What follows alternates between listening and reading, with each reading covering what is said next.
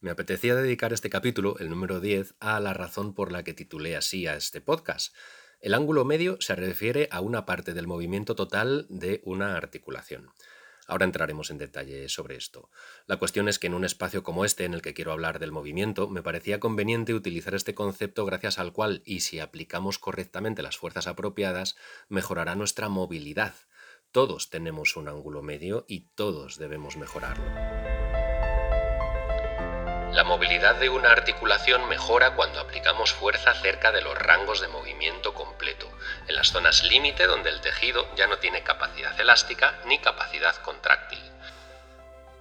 La cuestión es que, lógicamente, podemos desarrollar más fuerza con una articulación en los ángulos en los que nos solemos mover más a menudo. Este sería el ángulo medio. También podríamos llamarlo rango interno, y siempre sería conveniente ampliarlo y que pudiésemos ir desarrollando fuerzas cada vez mayores en rangos donde el músculo y la fascia están más elongados o más acortados. Por ejemplo, la cadera en una persona sedentaria cuya máxima actividad es dar unos pasos del sofá a la nevera tiene un ángulo medio mucho menor que un velocista de 100 metros lisos. Eso se ve claro. Lo interesante es que los dos pueden y deben mejorar la fuerza en sus límites de sus respectivos ángulos de flexión y de extensión de cadera. ¿Por qué? Principalmente por la prevención de lesiones. Si tengo una zona con movilidad reducida voy a compensar con otra sometiéndola a un sobreesfuerzo, eso seguro. En el caso de la cadera con movilidad reducida, es fácil solicitar excesivamente a la zona lumbar, en todos los gestos que podemos realizar agachándonos, por ejemplo. Y este tema de agacharse y cómo hacerlo podría dar para otro capítulo perfectamente, que hay muchas creencias limitantes al respecto. Con respecto al ejemplo del velocista, puedes pensar, bueno, si es una persona que entrena su disciplina y ésta le obliga a flexionar y extender su cadera hasta esas amplitudes, quizás ya sea suficiente, ¿no? La respuesta es no. Imagínate que construyo una casa con un techo normal, ni alto ni bajo, pero me vale de sobra, incluso para dar saltos me sobra espacio. El caso es que mejoro tanto en el rendimiento de esos saltos que un día toco el techo con la cabeza. Ahí está la lesión. El techo representa el límite de movimiento que tiene mi articulación provocado por lo que sea, músculos, fascias, cápsulas articulares o una mezcla de ellas como viene a ser casi siempre. Mi salto hacia el techo representa de una forma clara la contracción de fibras musculares dentro de su ángulo medio. He ido mejorando su capacidad, he ido ampliando ese ángulo medio, lo cual habíamos dicho que era bueno, pero siempre y cuando no sea de forma brusca o repetitiva. Ahí puede venir la lesión. Si a medida que voy ganando fuerza mis rangos articulares normales voy construyendo un techo cada vez un poco más alto, es decir, voy adaptando mis tejidos a una mayor elasticidad, tendré una buena movilidad y lo más importante, la conservaré mucho más tiempo que con los clásicos estiramientos pasivos.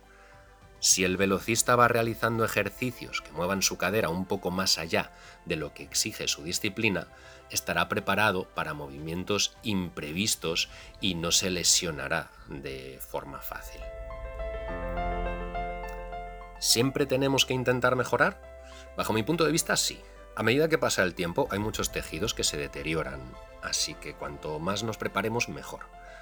Por supuesto, no es lo mismo el entrenamiento al que se puede someter una persona de 25 años que una de 65. Habrá que adaptarlo y consultar a un profesional que nos ayude. Pero en relación al envejecimiento de los tejidos y en concreto al sistema musculoesquelético, debemos saber que el colágeno que forma, por ejemplo, un tendón se deteriora así, pero también se crea. Por lo tanto, al cabo de un tiempo tendré un tendón nuevo, y lo digo entre comillas, pero es así, será un tendón nuevo. Si durante todo ese tiempo no es corto, hablamos de meses, yo voy adaptando ese tendón a nuevos rangos articulares, a desarrollar fuerza en zonas que antes no llegaba, a mejorar su movilidad donde tiene más rigidez, y lo contrario, que de esto no estoy hablando, pero mejorar la rigidez en zonas donde hay hiperlaxitud, falta de estabilidad, es tan importante como todo lo anterior.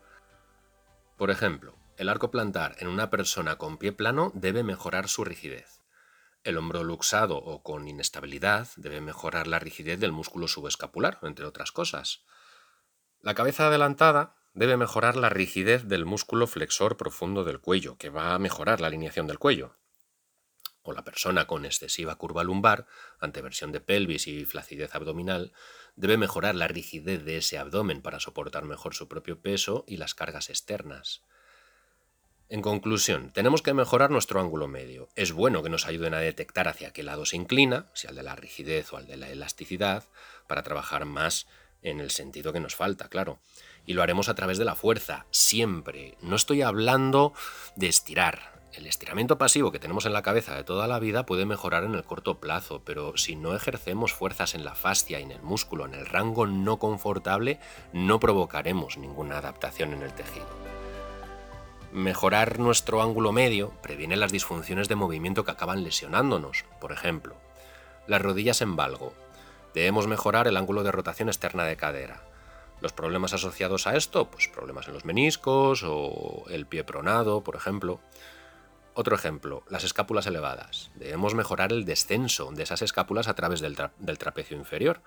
Le falta estabilidad, debemos mejorar la rigidez de ese trapecio inferior.